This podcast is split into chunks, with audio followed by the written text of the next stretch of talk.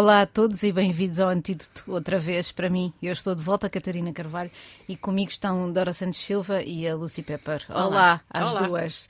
E obrigada por terem feito o programa sozinhas na semana passada. Foi muito difícil. Imagino. Tivemos, sentimos muito a tua falta. Oh, sentimos. Lindo, sim. lindo. Hoje é um dia importante. Hoje, hoje marca-se o centenário do nascimento de José Saramago, o nosso Nobel. E, e eu lembro-me bem de todas as polémicas, até porque eu trabalhei no Diário Notícias, onde a memória de Saramago era preservada de uma forma bastante ambígua entre o grande diretor adjunto e o diretor adjunto que tinha feito e participado nos saneamentos de pós-25 de Abril. Houve grandes polémicas por causa de, de, livros dele que foram retirados de listas de prémios e etc. Será que esse reconhecimento do Nobel o reconciliou com o país, Dora? Será que hoje a memória. Ah, eu pertenço àquela geração que não estudou Saramago na escola. Ou seja, estou ali no, limbo entre ele começar a escrever e ganhar o Nobel e, portanto, eu, não, eu nunca estudei o Saramago na escola. Será que esse reconhecimento do Nobel o também o reconciliou com o país, Dora? Sim, eu, eu estudei, o Memorial do Convento foi de leitura obrigatória, no décimo ou no décimo primeiro, já não me lembro. Uh, bem, antes de mais, qualquer artista ou, ou criador é valorizado através de prémios, mesmo que já seja um grande artista ou criador antes, não é? A questão é que no mercado cultural ou das artes a valorização extrínseca, ou seja, o valor que o público atribui ao artista é cada vez mais importante. E hoje, no mercado dos influencers, por exemplo, nos criadores, há criadores que só vivem da valorização que o público lhes atribui. No caso do Saramago, eu penso que o escritor tinha isto, eu não tenho nenhum estudo sobre isto, isto é só a minha constatação. Sim, okay? claro. Uh, eu penso que o escritor tinha uma necessidade de grande afeto do seu país. Uh, e ele tinha um amor imenso por Portugal. E o impulso que o levou a sair do país depois do, de Sousa Lara, não é? Aquela polémica, exato. Sim, o subsecretário de Estado de Cultura ter retirado. Cavaco Silva. Uh, do governo Cavaco Silva, uhum. precisamente, ter retirado o Evangelho segundo Jesus Cristo da lista de nomeados a um prémio literário europeu, esse impulso é de alguém que estava magoado com o país, que não lhe dava amor. Ao uhum. mesmo tempo, estava apaixonado por Pilar del Rio, é? a jornalista espanhola que lhe dava muito afeto. Portanto, foi uma coisa natural. Exato, uma coisa natural. Eles na altura até estavam à procura de uma casa em Mafra, lembro-me, uh, e resolveram depois ir para Lanzarote. Eu, pessoalmente, uh, uh, desculpem a redundância, eu gosto muito da obra de Saramago. Ainda bem que não fiquei pelo primeiro livro, o tal de leitura obrigatória na escola, o Memorial do Convento. É duro. Não é de todo, uhum. para mim, reflexo da obra dele.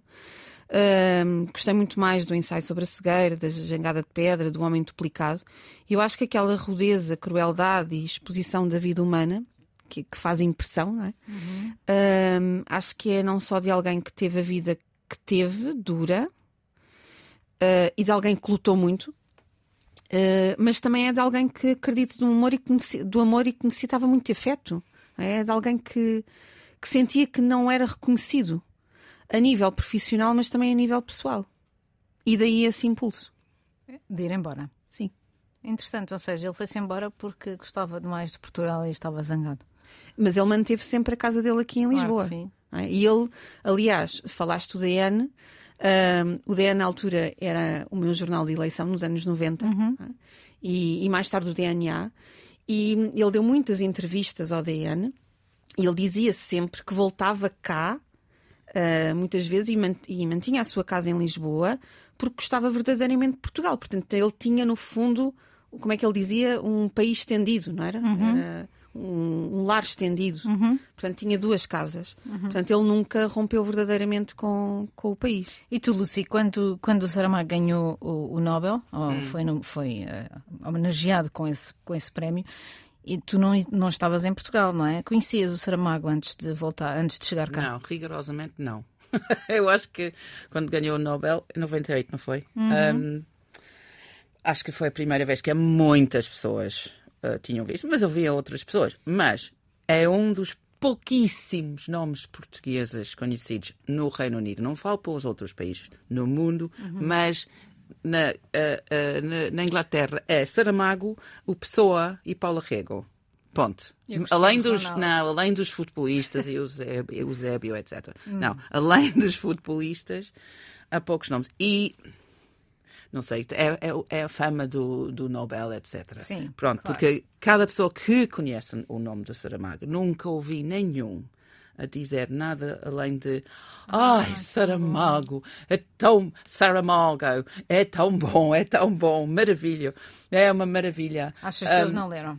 ah, Com certeza que não leram. Ou se leram, leram uma, uma tradução, como, tal como passou. Claro. Pronto, pelo menos a Paulo Rego não precisa de tradutor para, Só para mostrar. não ter lido uma tradução, porque ele escreveu em inglês bastante. Sim, mas, mas eles não leram isso. Eles estão a falar de, de poesia ah, original de- de, ah, portuguesa. E ah, eu acho que eles só leram os sinopses. pronto.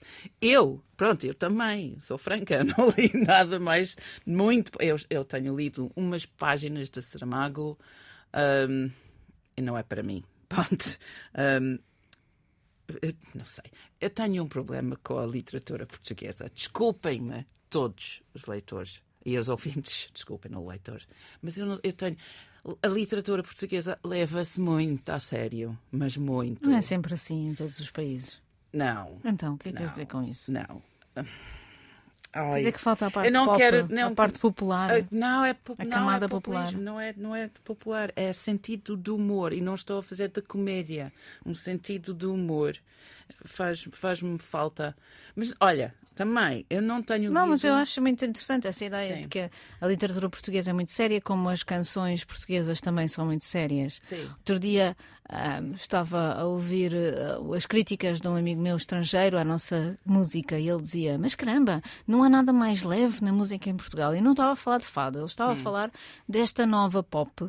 Que apesar de não ser ah, fado, não Sim. é fado, não é Ainda fala de saudades. ainda fala de saudades, exatamente. E, e ela estava a dizer sobre novos eh, cantores portugueses Yeah. cuja ideia de levarem-se muito a sério é uma ideia interessante. Estava até uma boa Mas tese é a cultura do, toda. do mestrado. É a literatura, é poesia, é prosa, é, é arte plástica e é cinema também, a mesma coisa. Leva-se tanto a sério. E as pessoas, pronto, mas o, o, o país, É assim o país. gosta. Sim, eu, é que sou eu que não gosto. É só isso. Os ingleses também se levam muito a sério.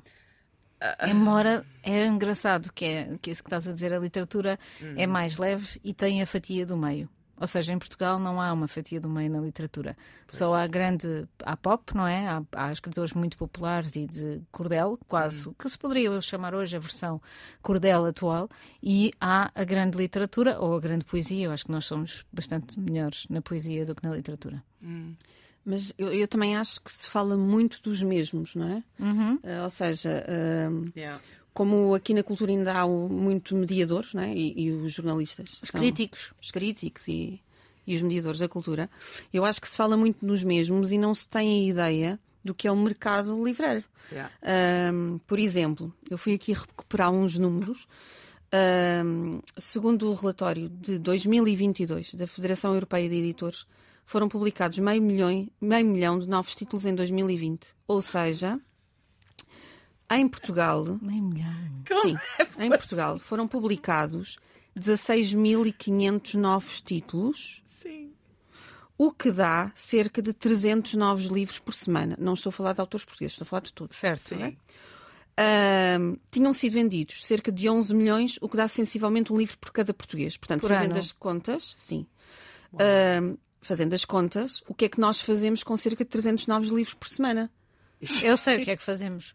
Estão uma semana nas livrarias e depois saem. E depois Yeah. vão para os repositórios, para os armazéns, e depois Exatamente. temos que E fazem encomendar. tiragens muito E pequenas. depois são vendidos por aquela palha quase ao preço do papel. Portanto, há muitos autores Yeah. que, por haver tanta quantidade, podem ser muito Sim, bons e nós mas- nunca chegamos a conhecê-los, não é? Expliquem-me então, por que fica- fixamos em tão poucos ah, escritores, artistas, etc. Porque temos uma população de 10, 10 milhões, 11 milhões. Sim.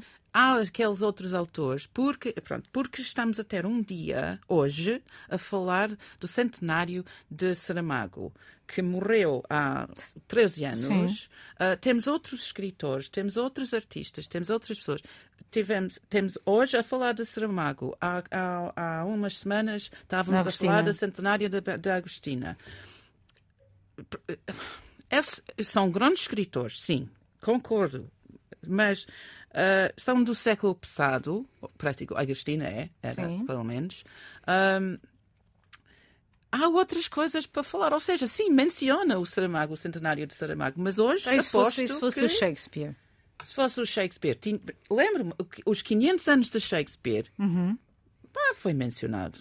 Houve feiras e coisas, Claro. etc. Mas no mídia, alguém mencionou. Ah, hoje é 500 anos de, de nascimento do, do Shakespeare. Pronto, e A agora? Dora estava a falar há pouco de influencers na- no mundo da cultura, não é? Ou seja, eh, qual, qual é que é a importância da, dos mídia nesse mundo da cultura? Ainda é muito forte. Bem, eh, Eu acho que tem- estamos a falar de Uma uma, coisa são uma comunidade muito, social. Muito pequena, ou seja, eh, tu- disseste que os portugueses leem um livro por eh, ano em média, mas isso é como aquela média da galinha, não é? Há uma galinha, como é que é? Há, uma- há duas galinhas a dividir por, por três pessoas e há uma pessoa que come uma galinha inteira. Pronto. Ou seja, muitos desses livros são lidos por poucas pessoas. Há, é- há muito fortes leitores, não é? Há leitores que leem livros todos os meses ou todas as semanas. um E livro por mês. e, e depois, sim, e depois há, há muitos leitores que não leem nada. Claro. E, portanto, o mercado é muito curto. Claro, o, o que, o que estava, e respondendo ali à, à Lucy, o que estávamos a falar era, no fundo, do circuito cultural. não é? Ah, e no circuito cultural, muitas vezes, os criadores são aqueles os profissionais mais precários. não é? Isto é, ah, são aqueles que estão em. os que estão num- muitas vezes num limiar da sobrevivência. Claro, Escritores, artistas plásticos, o- o que seja. Ah, no fundo, isto é tudo para alimentar a máquina e todas as pessoas, todos os profissionais que trabalham no marketing. Mas não é? nesse, nesse ciclo, a- a- os grandes que, que conhecemos todos, os, aqueles nomes que ficam mundialmente famosos, ficam com todos, toda a glória, todos eh, Sim. ah, o dinheiro, e os outros que, ficam que não é, mesmo na que não é miséria. muito, hã? Que não é muito. Eu É acho que devem-se contar pelos dedos de duas mãos os, É como- os escritores que conseguem viver da escrita. Claro. Eu lembro uma vez falar com o meu primeiro trabalho sobre literatura, foi feito para ler, eu era pós-estagiária, estava no Diário de Notícias, no DNA, e o Francisco Javiecas convidou-me para escrever para ler uma reportagem sobre o dinheiro e os escritores, que é um tema super importante por causa daquilo que a Dora disse. São muitas vezes os mais necessitados de tempo para observar, escrever, viver, e são os que têm menos tempo porque são os mais precários. E hum, Do- a- eu lembro-me de, por exemplo, a Agostina ser uma das poucas pessoas em Portugal que vivia da escrita, falei com ela na altura, e ver, por exemplo, o Luís Pacheco, que era um escritor, olha, com enorme sentido de humor, por falar Sim. nisso, um dos poucos que havia super sa- satírico e que dizia que eh, passou a vida toda, ele tinha na altura 80 e tal anos, que tinha passado a vida toda sem um tostão. Sim. E que, portanto, agora tinha uma reforma porque lhe deram uma bolsa de mérito cultural, daquelas que de- de- de- até foi, foi eu também com, em, ao volta a grande polémica, porque ele era um escritor maldito. e ele dizia: Agora que eu tenho dinheiro, agora que eu tenho 100 paus no bolso, vou a um, um- vou um supermercado e não compro umas meias. E isso para mim é um ato de resistência. Agora eu tenho dinheiro e não posso e não quero comprar. Antes não podia comprar. E ele, mas estamos a falar disto, estamos a falar de pessoas que não têm dinheiro para viver. Não, não, exatamente, é impossível. E hoje em dia, é, é- pronto, tem ficado pior. Eu não sei como é que era em Portugal, mas antes, na Inglaterra, por exemplo, pagavam avanços em que podias viver. Já não. Mas ainda no meu tempo, pagavam tipo uma, uma avança tipo de, um avanço de, ah, ah, de tipo 20 mil, eh, 50 mil, Claro. para uma pessoa escrever um livro. Exato. Obviamente, essa pessoa tinha de ter uma confiança para escrever um livro bom, mas aqui pagam avanços, avanços que são miseráveis. Ah, ah, eu ah, mil euros, dois milhões. Tu não podes viver Mil nisso ah, por- para seis meses ou um ano para escrever um livro. Claro. Esquece, não vale a pena pagar aquele. Claro, a questão aqui é que é o que é que é a pescadinha de rabo na boca, não é? É É impossível, mau. É o mercado está escutado. Sim. Há muitos autores. Há muitos autores, mas, mas o problema é que os, hum, os autores, há muitos autores e os, há uma, uma quantidade minúscula que tem sucesso. Ou seja, há duas ou três pessoas que podem mesmo viver da escrita neste país, a não ser aqueles famosos de televisão, as celebridades. Estamos a falar de escritores. Não conseguem, só conseguem três ou quatro pessoas. Abaixo disso, as outras pessoas estão a, a- a- a lutar entre eles numa coisa de mediocridade, porque não- ninguém tem tempo para ser brilhante. Estou a exagerar, obviamente, mas as, as... E depois também há escritores brilhantes que não querem entrar na yeah. própria promoção das suas obras, no circuito Sim. de promoção. É? Sim. Que venderia mais obras por causa disso, mas não Olha, querem entrar. Eu, eu hum, não, há, não há grande, não há não há uma máquina muito boa neste país, uma indústria muito boa de public, um, publicar ou, um, publicidade, etc., do livro. Tenho experiência nisso. Um, é, é, é, muito mal. Mas isso é uma, como eu disse, é uma pescadinha de rabo na boca. A única yeah. solução seria alargar o mercado. E o mercado não é alargável porque yeah. uh, em África não existe praticamente mercado para português e no Brasil é um português completamente diferente. E isso Sim. é verdade. E são muito poucos os que rompem essa faixa. Temos o Água Lusa, que rompeu claramente. O Miyakoto, por exemplo, também não é português, é, é moçambicano. Mas o grande mercado da língua portuguesa não existe. E daí que a questão da massa crítica não, se, não funciona. É a mesma coisa com, com o hum. jornalismo. Por falar nisso, nós temos agora aqui, nós costumamos fazer isto ao contrário, mas a Dora tem a sugestão cultural para hoje, que tem tudo a ver com literatura, e eu vou avançar eh, para, para ela. Dora, estás preparada? Sim, Sim, porque assim eh, avançamos já para a, para a, sugestão cultural e entramos nos temas mais políticos Bem, na, na segunda uh, parte. A sugestão cultural de hoje coloca em cena um poema importantíssimo, toda a gente conhece, uh, que aliás nunca foi encenado, uh, chama-se Tabacaria, é de uhum. Álvaro de Campos, heterónimo de Fernando Pessoa. Os ouvintes conhecem pela célebre expressão Tenho em mim todos os sonhos do mundo. Quem o vai interpretar num monólogo que é assumidamente uma performance é o cineasta Paulo Filipe Monteiro, que é aliás professor da, da nova FCSH. Cineasta e ator também, sim já não sobe aos palcos há 14 anos. São apenas quatro sessões únicas entre 24 e 27 de novembro, de quinta a domingo, no Teatro Ibérico, que é em Lisboa, ali na Rua de Chabregas. Ok. E com esta sugestão vos deixamos com o trânsito desta tarde. Olá, bem-vindos de volta ao Antídoto. Cá estou eu, Catarina Carvalho, com a Dora Santos Silva, lá Dora outra vez, Olá. e Lucy Pepper. Então, este fim de semana começa o Mundial do Qatar. Eu nem me tinha percebido desta, desta questão, a não ser pelas, eh, enfim, eh, tristes eh, cenas com o Cristiano Ronaldo. Esperemos, vamos, vamos ver o que é que vai acontecer com a crise Ronaldo nesta, nesta, nesta nossa nova entrada no, no Mundial. Começa este sábado e a Lucy não vai ver. Podes crer, não vou ver. Então. Não vou ver duas razões. Hum. Não não gosto de futebol. Tá bem. Eu acho que é um exagero em tudo. É, é. Mas. Sendo e... que vens da pátria dele, pronto. Olha, desculpada. Sim, não, mas é, é desporto, eu não sou de desporto, nada. Okay. Mas um, normalmente Sim, vejo o Mundial. Não porque gosto do futebol, porque não gosto do futebol, mas durante, de, durante o campeonato eu uhum. começo a perceber as razões que as pessoas gostam de uh, gostar e apoiar. Mindfulness. não, não é. Sim, é, é durante capaz, aquelas sim. duas horas. Sim, mas não é isso. É, o, essas duas horas, durante o mês do Mundial e da Europa, Europa mas mais no uhum. Mundial, porque é mais pessoas. Um, ao início temos dois, duas horas por dia em que o país para, não estás à espera de telefonemas, ninguém, ninguém está irritada, Isso irritado. É coisa, não, não... Oh, não é, tu já, já recebeste tantas telefonemas Tenho uma coisa para vos dizer. Há uma coisa terrível que está a acontecer. Esta é uma conversa uh, múltipla, como, é, como aliás nós costumamos ter nos cafés, que é há um drama a acontecer. Já deixou de ser possível aquelas horas de um voo serem horas sem receber chamadas, telefonemas. não telefonemas, mas os, os aviões têm a ah, internet oh sempre disponível, gratuita para mensagens e, portanto, há a possibilidade de eh, não. voltar daqueles momentos de passagem de um avião não serem momentos Ai. de silêncio total. Antes isso era tão bom. Cortado o parênteses, vamos, voltamos ao Qatar. Sim, mas o futebol Uh, normalmente não gosto, mas vejo, aproveito aquelas horas só para descansar e não, e não pensar. E também, pelos fins do, do, do campeonato, eu estou, já estou a perceber e já gostar um bocadinho. E depois esqueço-me das regras uhum. cinco minutos depois. Este ano não vou ver. não vai fazer diferença nenhuma ao mundo, porque ainda assim, uh, não sei, 4 mil milhões de pessoas vão ver o, o, o coisa, o, o Mundial. Porque não, eu, mas eu não vou ver por estar em Qatar e não gosto. Uh, não gosto de, da ideia que estamos a, a apoiar o um, Qatar com tanto dinheiro, com tanta visibilidade, quando eles não. Pronto.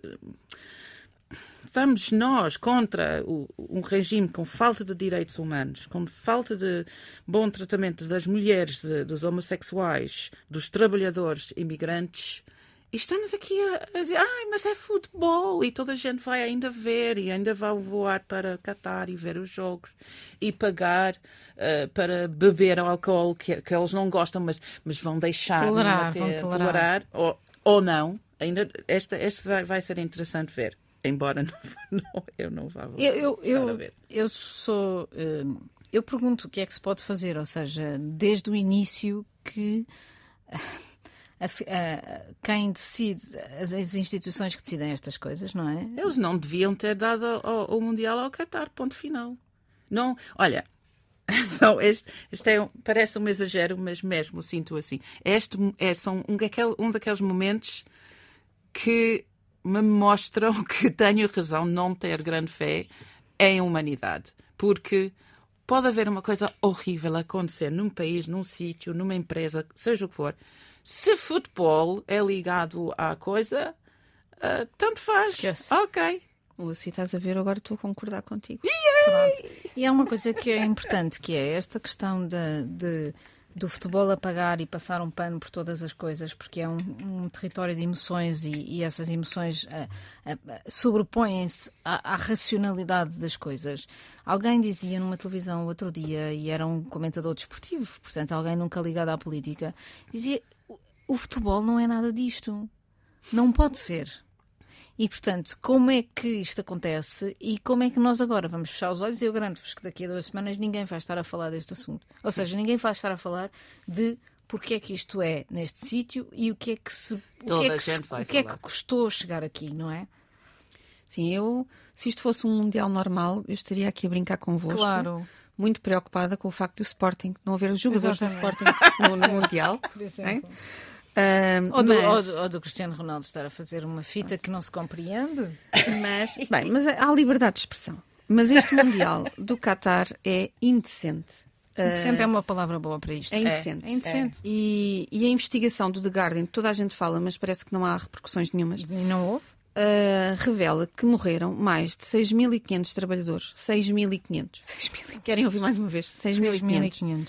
Trabalhadores da Índia, Paquistão, Nepal, Bangladesh e Sri Lanka que morreram no Qatar desde que o país se prepara, prepara o Campeonato do Mundo, uh, ou seja, desde 2002, 12, e que é provável, ou seja, não está aprovado, mas é provável que estas mortes se devam às construções dos estádios. Yeah. Uh, a maior parte das mortes uh, deve-se a causas naturais, Uh, dizem eles, claro, não há autópsias que claro. confirmem isto. E cair do topo uh, no estádio é uma causa natural. Em 2019 foi revelado que uma vaga de calor tinha sido responsável pela maior parte das mortes desse ano. E eu pergunto como é que se justifica 6.500 mortes. É? Justifica-se, claro, com as condições sobre-humanas em que vivem estas pessoas. Subhumanas em que vivem estas pessoas, não é? portanto, eu acho que neste momento o que se poderia fazer era não ir uhum. ao Qatar, as pessoas que estão lá fazerem manifestações ou pelo menos passar a mensagem de que isto é indecente. Sim. O que e, é que, e alguém olha... que não vá? Ah, não, parece. Alguma seleção que tenha ah, sido apurada? Não sei, não sei. E que não vá? É, é, é, é, capaz de haver jogadores, mas não sei mesmo, não sei. Mas, um... O Cristiano Ronaldo podia não ir para passar uma mensagem. Ah, claro, e David Beckham também, que agora é o embaixador de, de do Mundial, blá blá blá. Cristiano Ronaldo, é... está, está, estás a ouvir? Sim, ele sempre ouve este programa. Cristiano Ronaldo é um exemplo absolutamente extraordinário de como é possível não haver uma gestão de carreira e de uh, aquilo que toda a gente fala que, que é agora chama-se uh, saúde mental uh, não ser acautelada não é? A situação em que ele se encontra. Ou seja, é um, um, um, um rapaz que viveu a vida toda sendo o melhor do mundo e que tem e que, e que não se preparou para o abandono da sua carreira. Yeah. Que é uma coisa absolutamente natural, não é? Um homem que corre ou que jogava como ele jogava, com a, com a situação de, de enorme esforço físico em que o fazia, ele não era propriamente um, um, um, um como é que se diz, um artista, não é? Era um trabalhador. E é normal, e portanto, que, que, porque é que não, porque é que ele próprio, eh, sendo grande como é, hum. está a passar por todas estas fragilidades que podiam ser forças para ele. Dizer, eu, eu sei que vou acabar a minha carreira, eu sei que não tenho 50 anos, tenho 37, mas isto é o que vai acontecer. Eu vou deixar a minha carreira com uma, uma não com uma nódoa, mas com uma eh, medalha. Não percebo. E não percebo como é que toda a gente que anda à volta dele, hum. os, uh, uh, a começar pelo próprio, pelo próprio um, gestor da carreira dele, não é? Hum. Que é o Jorge Mendes, que é o famoso a quem ele já deu muitos milhões a ganhar. Tantos milhões aqui em questão, hum. não é? Há gente que não tem apoio psicológico porque não tem dinheiro para o pagar. Mas não estamos a falar, não Todos estamos, não estamos a falar do ter psicoterapia. Sim, mas sobretudo um, um claro. herói como ele, claro. não é? Um herói um uhum. herói, um herói que precisa de ter uma noção de que vai acabar a sua carreira. Ou, ou ele achava que ia jogar para sempre. Sim, não, mas não chegas àquelas alturas de carreira sem um ego específico. Certo, claro que e, sim. E há, há uns egos que, pronto, ele é, é, capaz que ele tem, todo, toda a família a dizer: Oh, Cristiano, ouve, mas ele não vai ouvir. Tem, fica, ah, a gente fica, tá fica okay. numa. De numa, qualquer numa, maneira, numa, ele tem o posicionamento ideal para passar a mensagem. Claro. Yeah, yeah. Precisamente, era isso que eu estava a dizer. Ou seja, alguém que sempre foi um exemplo, Sim. que nunca negou um autógrafo a um miúdo que o considerava um herói. Mas espera, é? talvez também, não sei, porque não gosto de futebol nem de desporto, mas talvez precises de querer. Querer que vais jogar para sempre, ou pelo menos até ah, os 40. Com C. Sim, sim, sim, sim. Okay. Ou, ou, os dois, mesmo, querer ou querer. mesmo uh, achar que isto é para sempre. Porque tu achas que ah, daqui, daqui a um ano não vou, não vou poder jogar no Mundial. Talvez já este, neste momento percas a, a, a vontade de jogar hoje. Talvez. É possível. É possível. É o, o, mundo está, o mundo está. Olha, uma das coisas, voltando ao assunto da, da, da, nossa primeira parte, uma das coisas que eu acho que falta em literatura portuguesa é agarrar na vida real. É por isso que o rap é tão giro e tão interessante, porque agarra em, porque agarra em temas da, da vida real e transforma-os em poesia e em metáforas e etc. Hum. Nós esta semana na mensagem fizemos um trabalho sobre como o Sam the Kid é ensinado nas escolas para ensinar para, para motivar os miúdos para a poesia. E, no, e neste caso, a personagem Ronaldo, ou seja, aquela pessoa, não a pessoa que nós nunca conheceremos, mas aquela, esta, esta figura que não consegue lidar com a sua queda um, e que hum. não é a queda de um anjo, porque é um, alguém que era de facto um grande herói e que ainda é de facto um grande herói, um, é um tema de romance um tema de um romance que não vai ser escrito porque os escritores portugueses não escrevem sobre coisas interessantes da realidade, daí que tenha aquele problema de ser Sim. levar muito a sério. Outra personalidade que esta semana também voltou a fazer das suas e que também é personagem de romance, mas esse sim já foi, já foi personagem de vários livros, é o Donald Trump, que acabou de anunciar a sua candidatura e que um, está numa situação também igual ou seja, o que é, é que lhe vai acontecer à sua personalidade se ele, Sim. como esta a gente do mundo civilizado quer, não ganhar as eleições? O que é que, o que, é que vai acontecer no confronto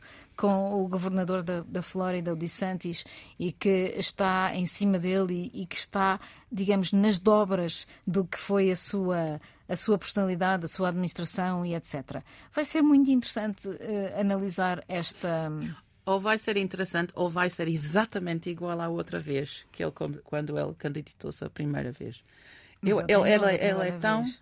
não é quando, a primeira vez de a segunda a segunda sim, sim, sim. não comparado com a primeira uhum. vez vai ser a mesma coisa vai ser um, ele não ele não tem limites ele não tem controle na um... será que será que ele devia desistir já Dora eu acho que sim claro então, está bem, para além desse, okay.